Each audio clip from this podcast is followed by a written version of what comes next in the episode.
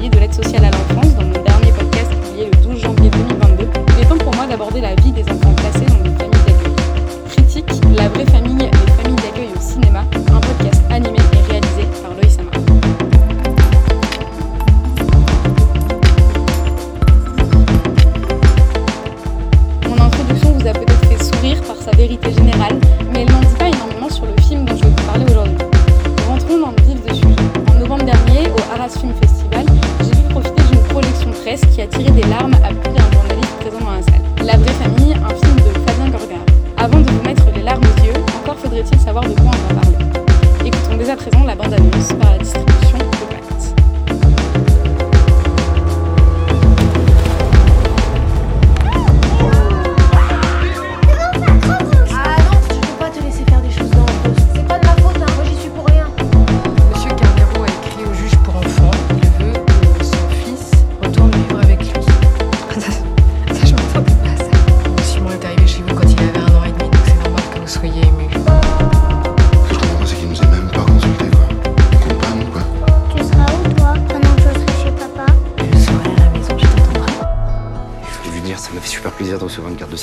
Vacances. Eddie me dit que ça l'aiderait que Simon arrête de vous appeler maman. Mais je vais t'appeler comment? Je veux t'appeler maman. De toute façon, je vais le faire dans ma tête. On peut pas tout lui enlever comme ça du jour au lendemain, enfin. On peut pas demander à son père juste qu'il nous le laisse juste une après-midi. Attendez, vous plaisantez là Non, mais enfin, mais tu restes avec moi, c'est comme ça. Oui, Anna. J'ai appris que Simon n'était pas avec son père. Je ne comprends pas du tout pourquoi. Je savais quand même que t'étais en train de faire une grosse connerie. là. Lui, il dit que tu l'as manipulé.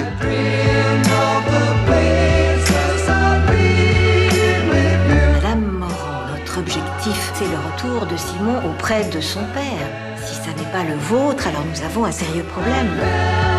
Est-ce que vous avez envie que Simon quitte un jour votre foyer, Madame Morand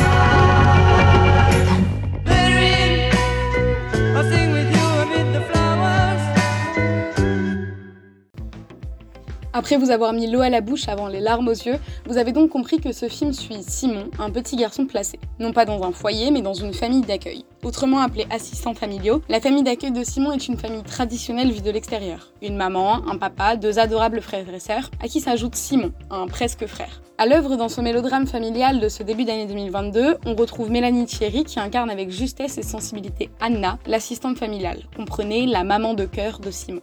À ses côtés, Lies Salem dans le rôle de Brice, son compagnon et père de leurs deux enfants. Et d'un autre côté, Félix Moati qui endosse le rôle de Eddie, le père biologique de Simon, un homme brisé par la mort de sa femme cinq ans plus tôt. Avec un tel casting, Fabien Gorgard réalise son deuxième long métrage. Veillez cependant à ne pas retenir que les têtes d'affiche de ce film. L'important est de se concentrer sur son histoire, sur ce qu'il raconte et l'univers bien réel qu'il nous fait découvrir. Cinq ans auparavant, Simon arrive dans la famille d'Anna. Le monde de l'enfance est bien différent du monde de travail. Il n'y a là aucune durée déterminée à son placement. Pendant ces années, des liens se créent, une vie de famille se construit, parsemée de rendez-vous chez l'aide sociale à l'enfance et des permanences de journées entre père et fils biologiques. Ce petit équilibre est chamboulé durant un de ces rendez-vous où Eddie fait part d'une envie inattendue. Il veut récupérer son fils. À partir de là commence une levée de bouclier. Comment un petit garçon toujours habitué à vivre dans sa famille d'accueil peut vivre le début d'une nouvelle vie chez son père? Comment un homme que le deuil a empêché d'être père va apprendre à vivre avec un jeune garçon Mais surtout, comment Anna et sa famille vont vivre cette séparation qu'ils et elle ne pensaient plus arriver Entre apprentissage de la paternité, séparation avec la famille d'accueil et deuil d'un fils de cœur, le film La vraie famille nous plonge dans un raz-de-marée d'émotions.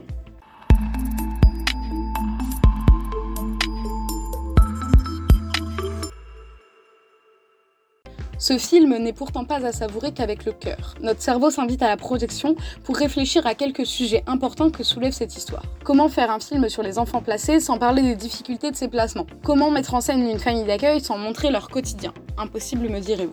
Alors il est aussi impossible pour moi de faire ce podcast sans vous en parler rien qu'un tout petit peu. Mettons de côté deux minutes les décors magnifiques et le jeu d'acteurs d'une justesse incroyable pour se pencher sur les réalités du terrain que l'histoire de Simon révèle.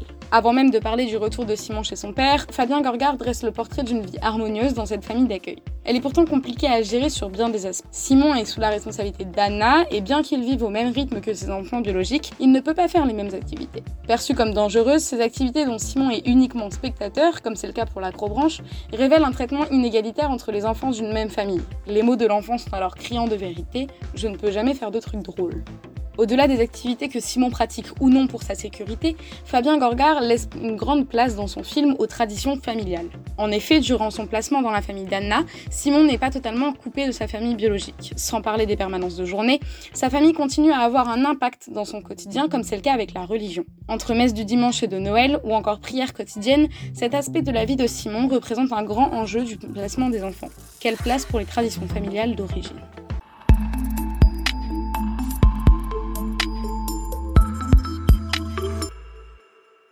Après avoir dressé le portrait d'un quotidien mi-harmonieux et mi-chaotique en famille d'accueil, Fabien Gorgard laisse la place au nœud de ce film, le retour de Simon auprès de son père biologique. La réputation de l'aide sociale à l'enfance d'être d'une longueur exceptionnelle lors de ces procédures fait exception quand il s'agit de bouleverser ainsi le quotidien d'une famille d'accueil qui a trouvé son équilibre. Ainsi, presque du jour au lendemain, se succèdent les droits de sortie et d'hébergement à la journée, pour un week-end, puis pour les vacances. Sans aucune consultation de Anna, l'assistante familiale, quant à la demande de retour en famille, les mesures se mettent en place avec des parents pas et des enfants pas prêts. Ce processus de réadaptation à la famille est déchirant, tant pour Simon que pour Anna et ses enfants. Les répliques le disent d'elles-mêmes. On ne peut pas tout lui enlever du jour au lendemain.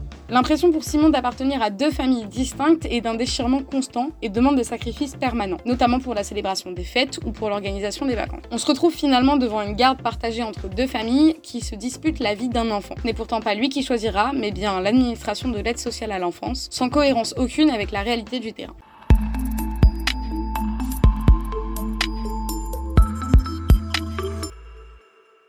Au cours du processus de retour en famille d'origine, l'enfant est ballotté au gré des décisions juridiques. Quant à elle, la famille d'accueil est ramenée à son rôle initial, accueillir un enfant pendant une durée indéterminée et participer à son développement sans pour autant n'y mettre aucun affect.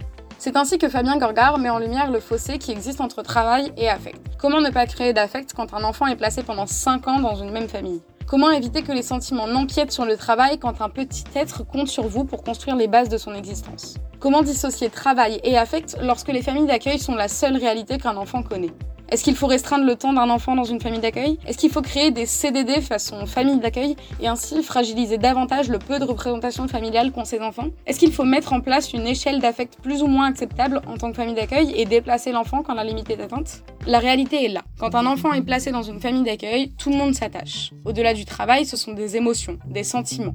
Le départ d'un enfant accueilli est ainsi perçu comme un adieu injuste. L'arrivée d'autres enfants placés est ressentie comme un remplacement déloyal du précédent. Il s'agit de délaisser cet affect, d'accepter de revoir ce placement comme une situation temporaire et se joindre à l'objectif commun, le retour de l'enfant dans son foyer d'origine. Être assistant familial est un travail demandant une implication hors norme, celle de soi mais aussi de tous les membres de son foyer. Le film La vraie famille le montre par lui-même, les enfants de la famille sont aussi impliqués dans le rôle de famille d'accueil, jusqu'à parfois considérer qu'ils sont la famille de l'enfant accueilli, sa vraie famille.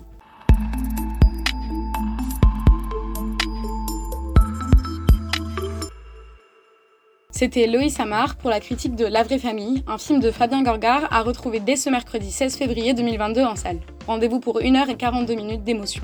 De quoi passer un bon moment et sortir de la salle plein de réflexions sur le schéma familial conventionnel et l'avenir des enfants placés en famille d'accueil.